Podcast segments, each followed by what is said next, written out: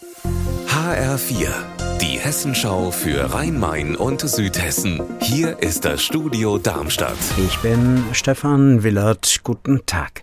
Jahrzehntelang hat die Libelle Radfahrer und Fußgänger über den Rhein geschippert in der Nähe von Wiesbaden.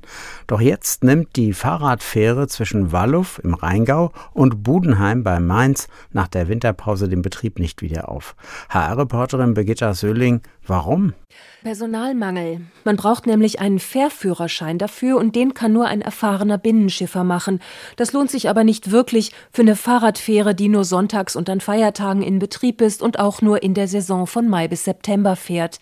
Radfahrer müssen jetzt zwei Kilometer weiter bis zur Schiersteiner Brücke radeln, wenn sie über den Rhein wollen. Eintracht Frankfurt steht zum ersten Mal im Achtelfinale der UEFA Champions League. Neapel ist am Abend zu Gast. Unterdessen wird immer noch über die Kosten für den Europapokalempfang für Eintracht Frankfurt im vergangenen Jahr gerätselt. HR-Reporter Tobias Lüppen, wie teuer ist der Spaß denn geworden? Ja, knapp anderthalb Millionen Euro sind zusammengekommen. Für mehrere hundert Sicherheitskräfte, für Videowände, für Absperrgitter, für Bühne und Buffet. Das ist nochmal etwas teurer als gedacht und die Eintracht übernimmt nur 20 Prozent davon. Und die Stadt weiß immer noch nicht genau, aus welchen Etatmitteln sie das bezahlt. Der Frankfurter Fastnachtszug am vergangenen Sonntag hat nur ein Viertel davon gekostet, rund 360.000 Euro. Ein Meter hoch brennendes Feuerrad, das den Hang herunterrollt. Ein aufsehenerregender Fastnachtsbrauch heute Abend in Neckarsteinach-Darsberg, ganz im Süden von Hessen. HR-Reporterin Anna Vogel, was hat es mit dem Feuerrad auf sich?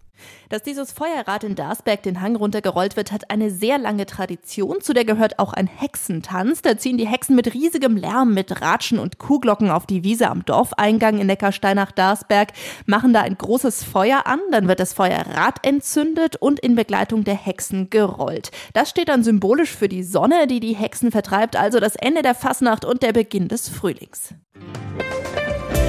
Unser Wetter in Rhein-Main und Südhessen. Auch heute viel Sonne in Südhessen. Die Temperatur steigt in Firnheim im Landkreis Bergstraße auf 12 Grad. Ihr Wetter und alles, was bei Ihnen passiert, zuverlässig in der Hessenschau für Ihre Region und auf hessenschau.de.